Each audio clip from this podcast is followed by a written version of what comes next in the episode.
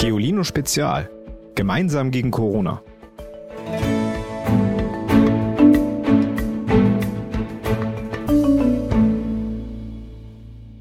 Hallo, ich heiße Jette, ich bin acht Jahre alt und ich versuche etwas gegen den Klimawandel zu tun. Ich versuche zum Beispiel ganz, ganz, ganz wenig Müll zu produzieren. Also, dass da nicht so viel wie Alufolie oder Frischhaltefolie drin ist. Und ich werde auch nicht gerne mit dem Auto zur Schule gefahren und ich fahre sehr gerne mit dem Fahrrad zur Schule. Hallo ihr Lieben. Es ist Freitag und vielleicht würden manche von euch jetzt nicht zur Schule gehen, sondern mit den anderen von Fridays for Future auf die Straße gehen, um für Klimaschutz zu protestieren. Wie die Bewegung in Zeiten von Corona weiter am Ball bleibt, das erzählt mir heute die 15-jährige Lotti. Und wie sich Corona aufs Klima auswirkt, auch darüber sprechen wir heute. Außerdem haben wir super Tipps für euch, wie ihr auch jetzt zu Hause das Klima schützen könnt. Ich esse dem Klima zuliebe zum Beispiel seit diesem Jahr kein Fleisch mehr. Aber mal ehrlich, in reichen Ländern wie Deutschland haben wir uns das Leben ziemlich bequem gemacht. Ferienflieger bringen uns super schnell in den Süden. Schnitzel, Schinken oder Steak kommt bei vielen fast täglich auf den Teller. Wenn ein T-Shirt ein Loch hat, kaufen wir einfach ein neues, kostet ja nicht so viel. Aber der Preis, den wir bezahlen, ist trotzdem hoch. Um Maschinen, Autos oder Flugzeuge anzutreiben, braucht es nämlich Energie. Und die steckt vor allem in Kohle, Erdöl oder Erdgas. Diese Rohstoffe aus unserer Erde enthalten Kohlenstoff, der über Jahrmillionen in ihnen gespeichert war. Verbrennt man die Rohstoffe dann zum Beispiel in Kraftwerken, um Strom zu erzeugen, wird der gespeicherte Kohlenstoff freigesetzt in Form von Kohlenstoffdioxid, CO2.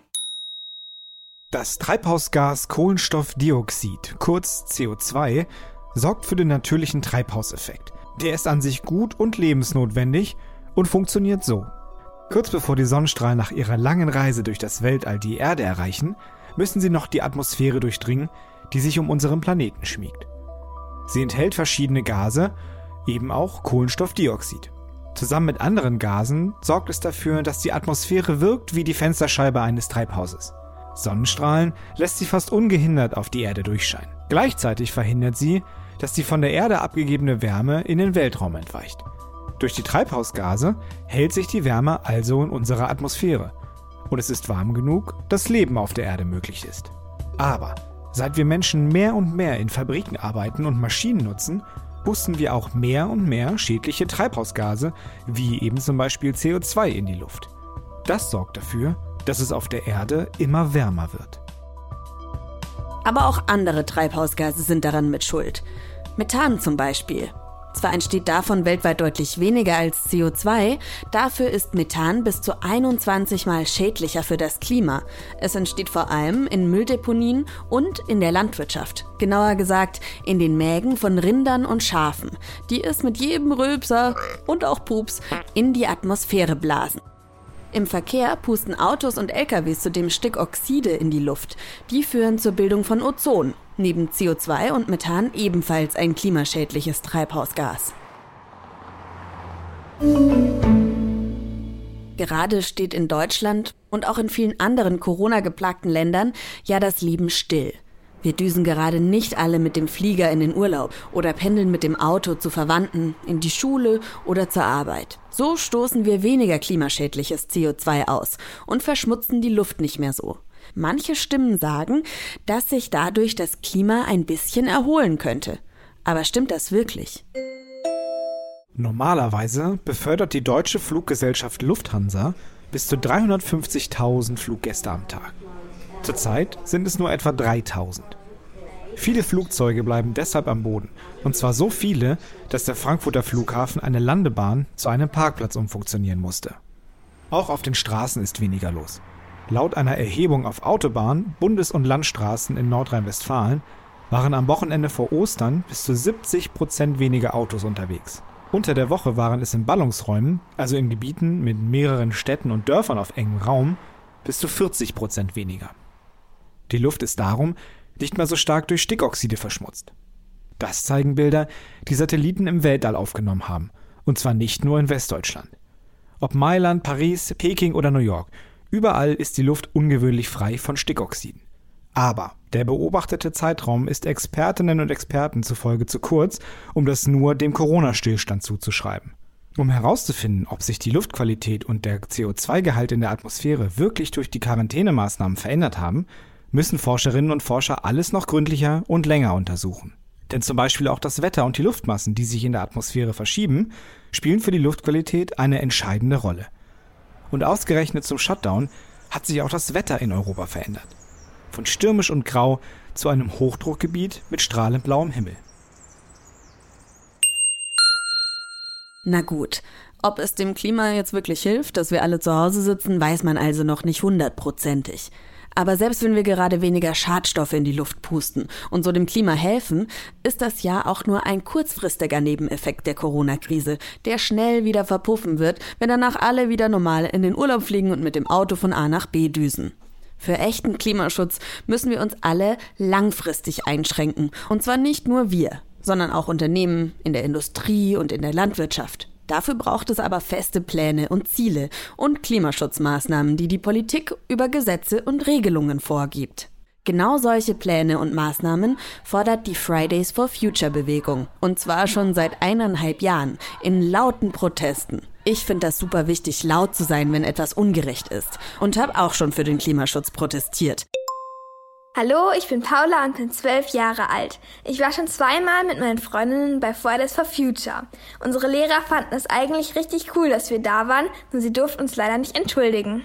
Ich bin bei Fridays for Future, um die Regierung zu zwingen, besser die schöne Welt zu schützen. Wir kämpfen weiter, bis die Mächtigen etwas tun und uns helfen. Hallo, hier ist Elisabeth. Ich war schon mal bei einer Fridays for Future ähm, Demo mit meinen Freunden. Das war ziemlich aufregend. Wir hatten uns alle so Schilder gebastelt, halt Demonstrationsschilder. Und dann sind wir damit halt mit den ganz vielen anderen Leuten durch die Straßen gezogen und haben halt für mehr Klimaschutz demonstriert. Das war ziemlich aufregend und spannend und cool weil es ist halt schon schön, wenn man so merkt, dass andere Leute auch dafür kämpfen oder sich halt dafür einsetzen, dass unsere Erde halt mehr geschützt wird. Das fand ich echt cool und es war eine tolle Stimmung dort. Aber ganz von vorne. Im August 2018 beginnt die damals 15-jährige Greta Thunberg aus Schweden mit einem Protest. Freitag für Freitag schwänzt sie die Schule und setzt sich mit einem großen Schild vor das schwedische Parlament in Stockholm. Schulstreik fürs Klima steht da drauf. Mit der Zeit werden immer mehr Menschen auf sie aufmerksam. Journalisten treffen sie zu Interviews. Zeitungen, Fernsehen und Radio berichten über ihren Einsatz. Vier Monate nach ihrem Protestbeginn wird das Mädchen zur Weltklimakonferenz ins polnische Kotowitz eingeladen und hält vor Wissenschaftlerinnen und Wissenschaftlern und Politikerinnen und Politikern aus der ganzen Welt eine Rede. Einen guten Monat später spricht sie beim Weltwirtschaftsforum in Davos in der Schweiz vor Staats- und Wirtschaftsvertreterinnen und Vertretern, genau wie im Februar vor einem Ausschuss der Europäischen Union in Brüssel in Belgien. Greta sagt, ihr habt uns in der Vergangenheit ignoriert und werdet es wieder tun. Euch gehen die Ausreden aus und uns die Zeit. Wir sind gekommen, um euch wissen zu lassen, dass der Wandel kommt, ob es euch gefällt oder nicht. Bald ist Greta weltberühmt. Tausende Schüler streiken wie sie, auch in Kanada, Nigeria, Belgien, Irland, Südafrika, Finnland, Australien und auch in Deutschland. Im vergangenen September, also gut ein Jahr nachdem Greta ihren Protest gestartet hat, gehen hierzulande bei einer einzigen Demo 1,4 Millionen Menschen für den Klimaschutz auf die Straßen. Sie fordern, dass die Politik alles Nötige in die Wege leitet, um eine weitere Erderwärmung zu verhindern. Ganz konkret fordern sie etwa, dass der klimaschädliche Ausstoß von CO2 etwas kosten soll. Viele fordern 30 Euro pro Tonne, andere 50. Am Tag der Demo entscheidet die Bundesregierung, dass sie mehr als 50 Milliarden Euro für den Klimaschutz bereitstellen will. Ein Erfolg der Proteste. Aber der Ausstoß einer Tonne CO2 soll erstmal nur 10 Euro kosten. Fliegen oder Autofahren wird so nicht spürbar teurer. Expertinnen und Experten glauben darum, dass das die Menschen nicht dazu motiviert, CO2 einzusparen.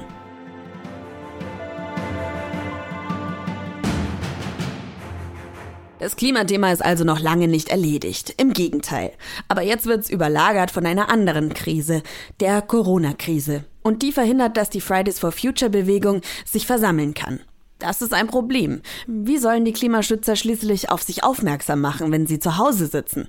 Ich habe deshalb Lotti angerufen, die in Hamburg von Anfang an die Proteste von Fridays for Future mitorganisiert hat. Über sie haben wir übrigens auch schon mal in einem unserer Hefte berichtet. Sag mal, wie bist du denn da überhaupt zu gekommen, bei Fridays for Future mitzumachen? Durch eine Freundin, die mich anfangs in die Gruppe hinzugefügt hat, wo es dann halt darum ging, den ersten Streik dann zu organisieren. Und so bin ich dann irgendwie da reingekommen, dass ich gesagt habe, yo, sind nette Leute, ist ein gutes Thema. Und wie habt ihr das früher organisiert? Ist ja jetzt alles ein bisschen anders. Ja, ähm, eigentlich war es tatsächlich nur über 500.000 verschiedene WhatsApp-Gruppen, die wir hatten für alles mögliche Themen für Veranstaltungen, die wir planen wollten, für die Demos und so.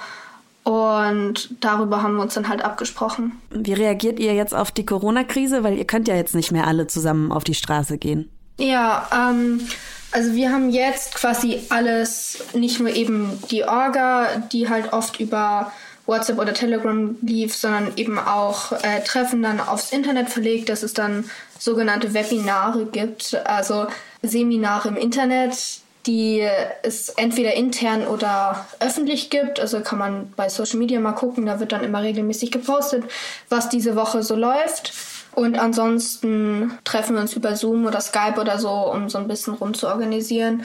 Und natürlich äh, streiken wir übers Internet unter dem Hashtag Netzstreik fürs Klima, weil natürlich das Klima nicht aufhört zu wandeln, nur weil wir jetzt gerade wegen Corona zu Hause sitzen. Das stimmt, aber wie kann man sich das dann vorstellen? Und können da dann auch Erwachsene mitmachen beim Netzstreik? Klar, da können alle mitmachen. Ähm, und es ist einfach so, dass man ein Bild von sich mit dem Schild oder einfach vom Schild aufnimmt mit irgendeinem Spruch. Manchmal gibt es Mottos von verschiedenen Seiten, aber im Prinzip kann man jedes Motto nehmen, was man haben möchte und schreibt seinen Lieblingsspruch auf ein Plakat, wie sonst auch, für eine Demo und postet das dann halt auf zum Beispiel Instagram oder Twitter mit dem Hashtag Netzstreik fürs Klima. Wie geht es denn jetzt weiter mit Fridays for Future? Ist die Stimmung noch okay bei euch? Ja, also ich denke, wir kommen alle ganz gut damit klar, dass wir jetzt halt zu Hause sitzen und haben quasi die Probleme, die andere Leute auch haben.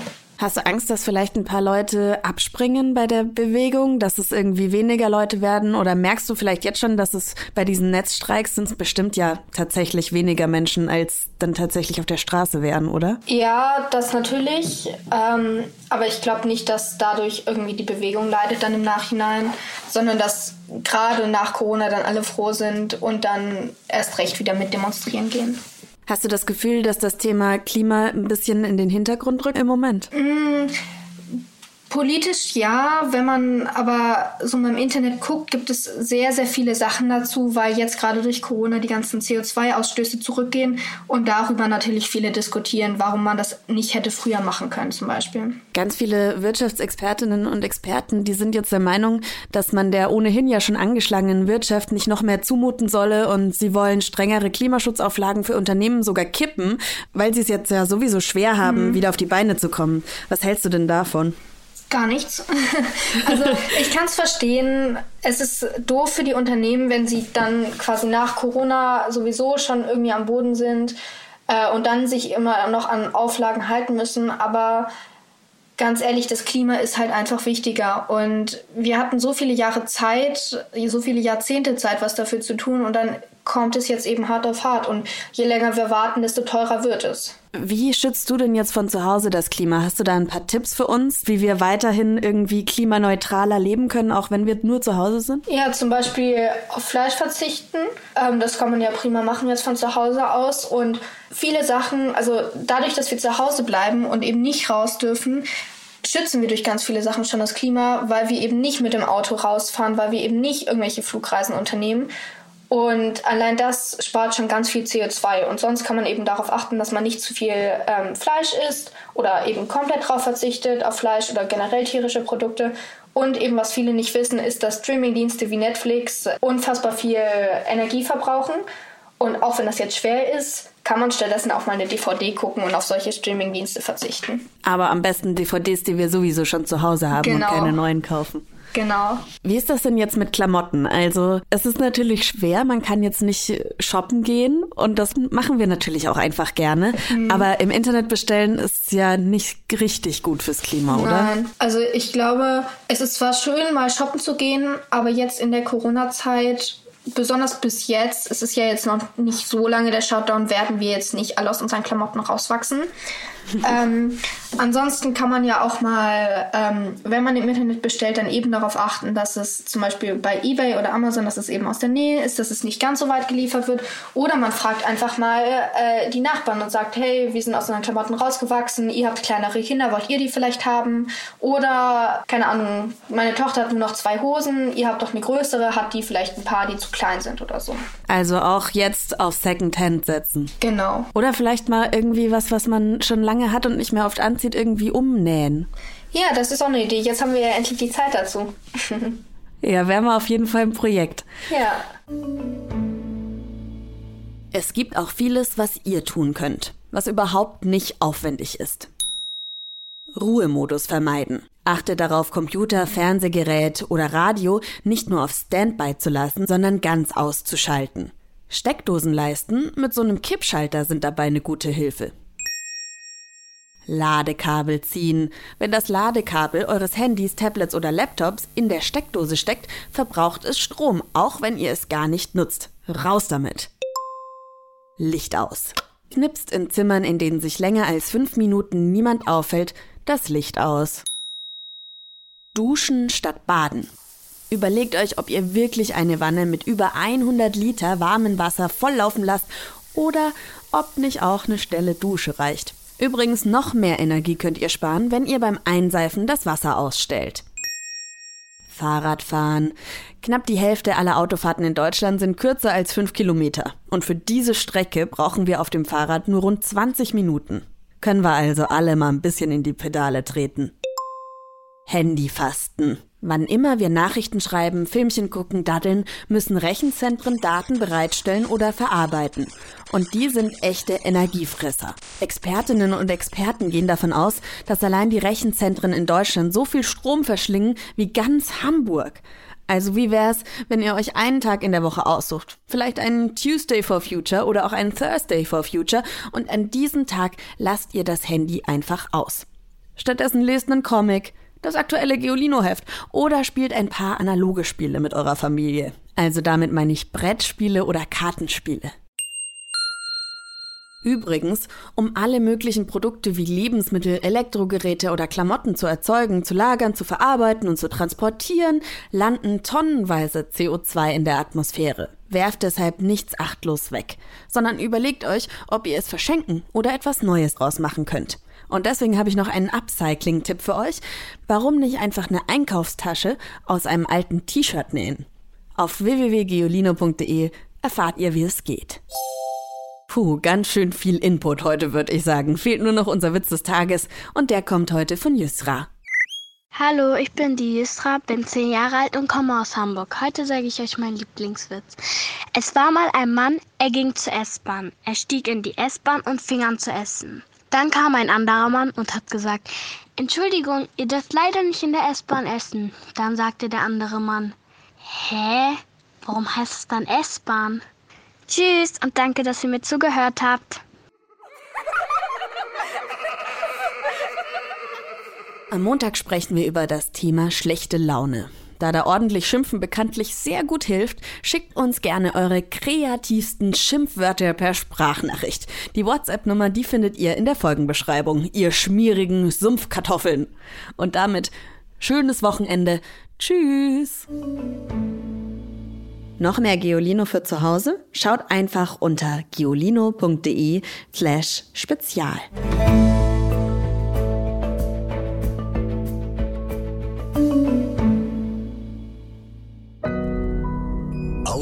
Now.